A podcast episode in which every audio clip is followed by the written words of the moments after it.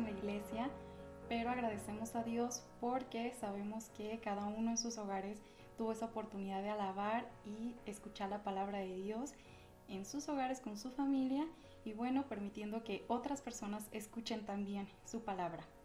Y bueno, ¿qué tal nos ha ido con todo este cambio?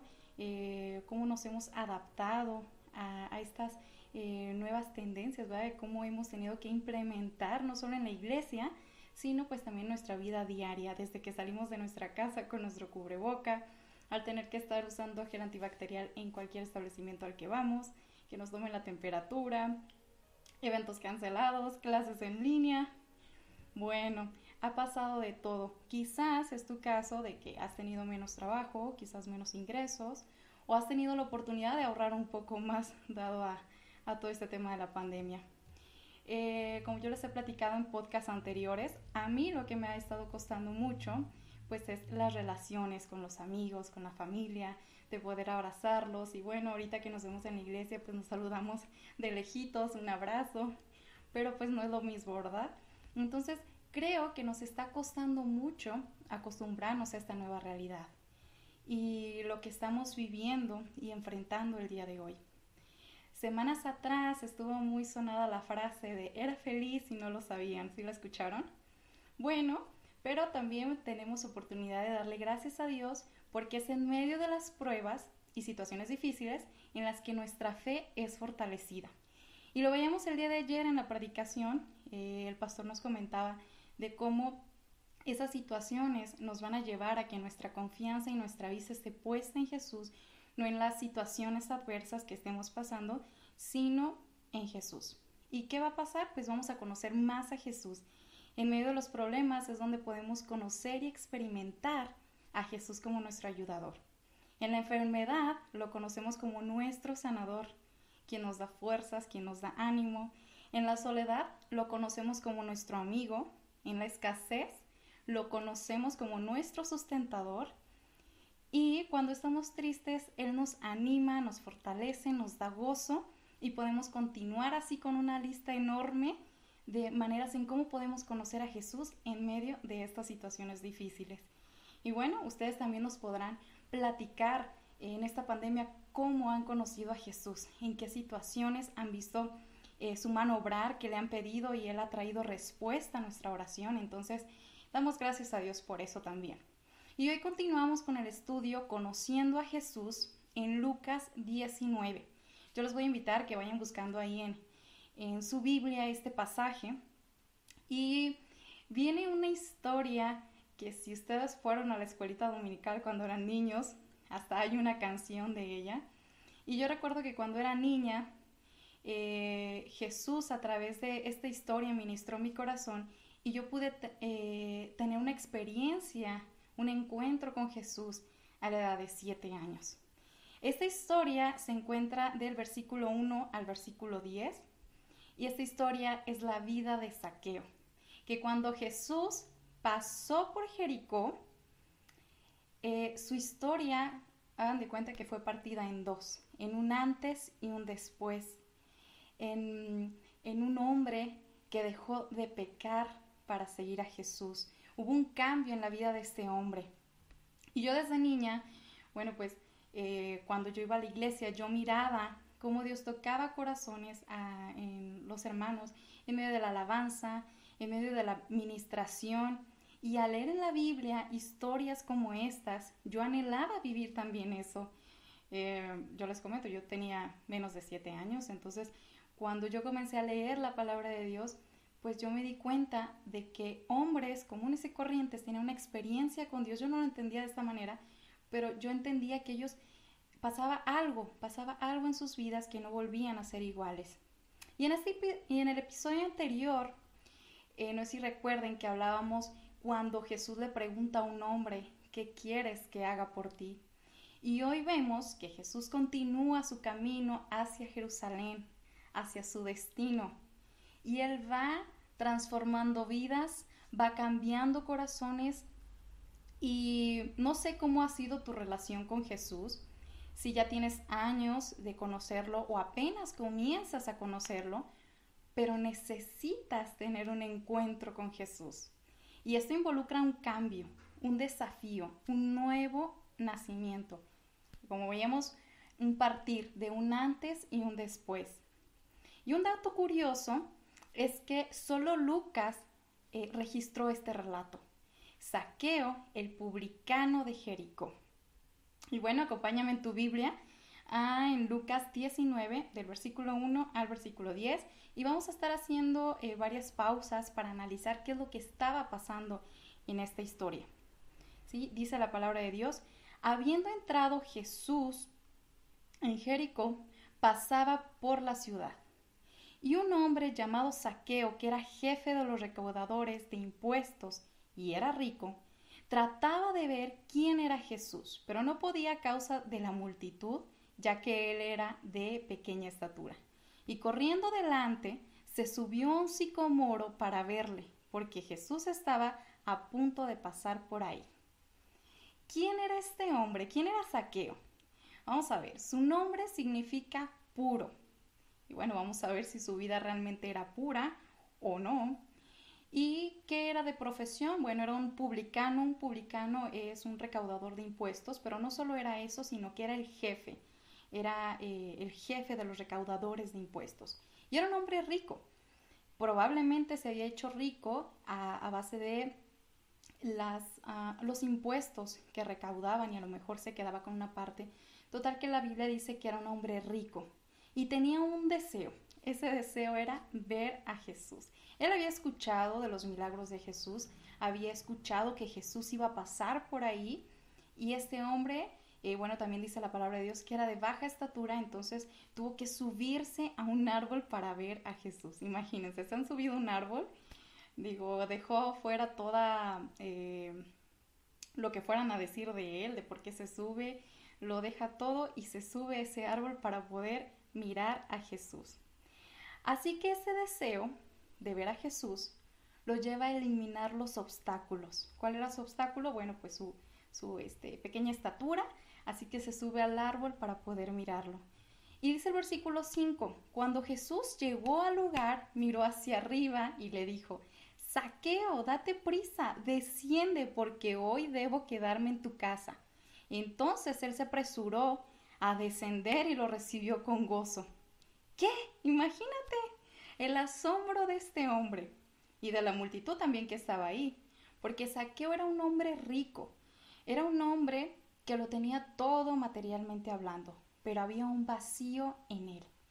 Era rechazado por su profesión, era rechazado por la gente, por eh, la gente de ese pueblo, porque como les comentaba, quizás su riqueza la había acumulado a base de robarle a los de su propio pueblo con los altos intereses y los eh, impuestos que cobraba para Roma, el imperio que en ese momento los, los estaba dominando. Entonces, Jesús, quien nos conoce a cada uno de nosotros por nombre, pasa por donde Él estaba y se dirige a Él por su nombre. Le dice saqueo. Y le dice, date prisa y desciende porque hoy debo quedarme en tu casa.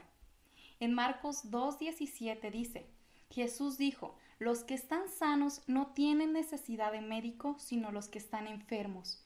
No he venido a llamar a justos, sino a pecadores. Y Jesús conocía los pensamientos de Saqueo, conocía quién era él, a qué se dedicaba, conocía su pecado y quiero resaltar algo. Jesús cuando lo ve, lo llama por su nombre. No lo llama por su pecado, no lo llama por su apodo, lo llama por su nombre. El que conociendo tu nombre te llama por tu pecado es el diablo. Tenemos que tener mucho cuidado porque muchas veces viene esa voz, vienen esos pensamientos del enemigo y nosotros los aceptamos como buenos o bueno, es que sí estoy mal y esto, pero debemos detectar de quién viene esa voz. Y me encanta ver el corazón de Jesús en esta historia, porque lleno de compasión, de amor por saqueo, no le juzga, sino que lo llama por su nombre, aquel hombre que era rechazado por su mismo pueblo, por toda la gente, y lo llama y le dice, hoy me quedo en tu casa. Saqueo tenía una necesidad, Jesús la conocía y la suple. ¿Cuál era esa necesidad? Aceptación. En el versículo 7 continúa diciendo, y al ver esto todos murmuraban diciendo, ¿así ha ido a hospedarse con el hombre pecador? Y Saqueo, puesto de pie, dijo al Señor, He aquí, Señor, la mitad de mis bienes daré a los pobres, y si en algo he defraudado alguno, lo restituiré cuadriplicado. En el versículo 8, cuando vemos, es cuando vemos a un nuevo saqueo, una vida transformada, un efecto inmediato después de haber tenido un encuentro con Jesús. Saqueo reconoce su pecado y se arrepiente. Y no solo queda ahí, sino que rectifica el daño que había ocasionado, su pecado. De la riqueza que él había acumulado, quizás robando, repartió a los pobres la mitad de todo lo que tenía. Y a los que había defraudado dice que les, restituiría cuatro veces más. ¿Qué nos dice Proverbios 28:13? Dice, el que encubre su pecado no prosperará, mas el que lo confiesa y lo abandona hallará misericordia.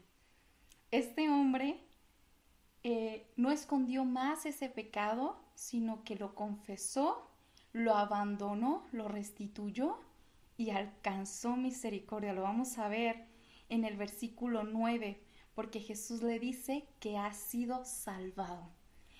Dice, y Jesús le dijo, hoy ha venido la salvación a esta casa, ya que él también es hijo de Abraham, porque el Hijo del Hombre ha venido a buscar y a salvar lo que se había perdido.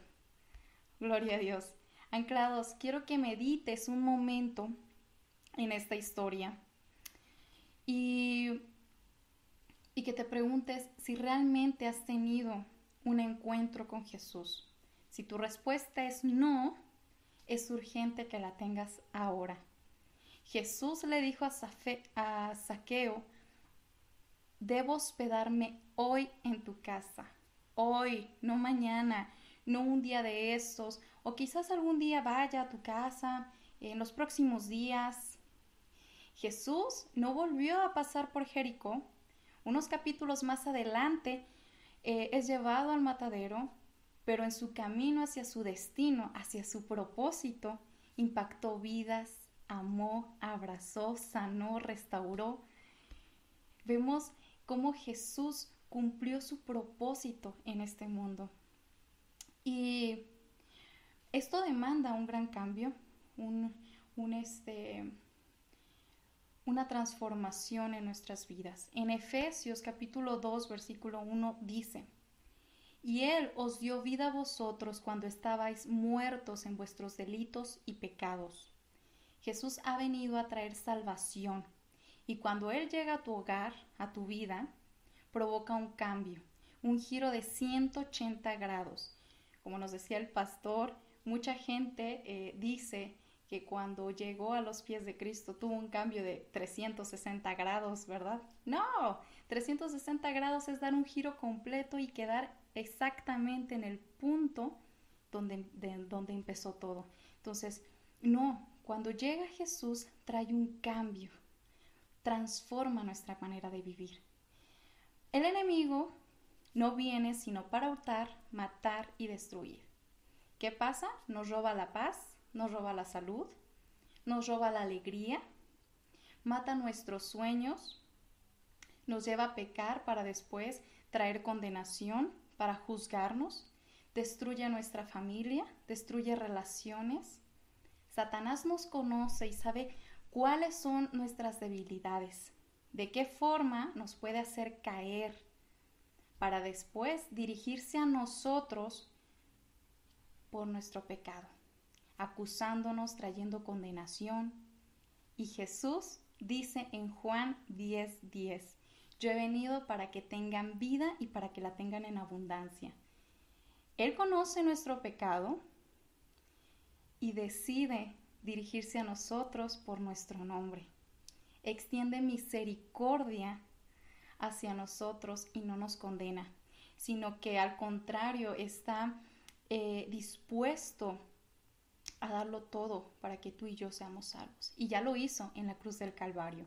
Y dice en Salmos, eh, Salmo 51, 17, que un corazón contrito y humillado no lo desprecia. Entonces, en Efesios, en el capítulo 4 que leíamos anteriormente, en el versículo 17, dice, en adelante nos habla de cómo, eh, de cómo es la vida en Cristo ahora. Y yo te voy a animar a que lo leas todo el, el capítulo 4, a partir del 17 empieza a hablar de esta nueva vida en Cristo, cómo debe ser. Te animo a que lo leas, lo estudies y lo medites. Y pídele al Señor que te ayude a vivir esa vida con propósito. Y como dice en los versículos del 22 al 24, en cuanto a la pasada manera de vivir, despojaos del viejo hombre que está viciado conforme a los deseos engañosos y renovaos en el espíritu de vuestra mente y vestíos del nuevo hombre creado según Dios en la justicia y santidad de la verdad. Todo esto implica un cambio, ya lo decíamos. No es fácil dejar atrás el pecado, un estilo de vida que hemos llevado por muchos años quizás, eh, dejar amistades, dejar gustos, quizás como saqueo tuvo que eh, reajustar su trabajo, su profesión, lo que él hacía. Eh, quizás es una relación, no sé, pero no es fácil. Pero sabes qué, vale la pena. No te imaginas la bendición que te espera al ser obediente al Señor, al ser obediente a ese propósito que Dios tiene para tu vida. Yo tuve que alejarme de personas que creían mis amigos y Dios me ha bendecido con amigos que ahora son parte de mi familia y los amo y han sido de gran bendición para mí. Dejé un empleo y Dios me bendijo ahora con un empleo mucho mejor donde disfruto lo que hago y tengo tiempo para servirle. Anclados, busca un encuentro hoy con el Señor Jesús. No lo dejes para mañana, no lo dejes para después, para la siguiente semana, para la siguiente reunión, cuando vayas a la iglesia. No sabemos eh, si vamos a volver en 15 días. Entonces busca al Señor el día de hoy. Nada nos asegura que mañana podamos tener la oportunidad. El Señor te llama hoy a ponerte a cuentas. En Isaías 1, de versículo 18 al 20 dice, Vengan ya, vamos a discutir en serio, a ver si nos ponemos de acuerdo. Si ustedes me obedecen, yo los perdonaré. Sus pecados los han manchado como una tinaja roja pero los limpiaré. Los dejaré blancos como la nieve. Entonces comerán de lo mejor de la tierra, pero si siguen siendo rebeldes, morirán en el campo de batalla. Les juro que así será. Tú que has recibido esta palabra del Señor, te invitamos a que nos escribas en nuestras redes sociales. Queremos orar por ti y animarte a continuar adelante cumpliendo el propósito que Dios tiene para tu vida. Los esperamos en el próximo episodio de Anclados Podcast. Dios les bendiga.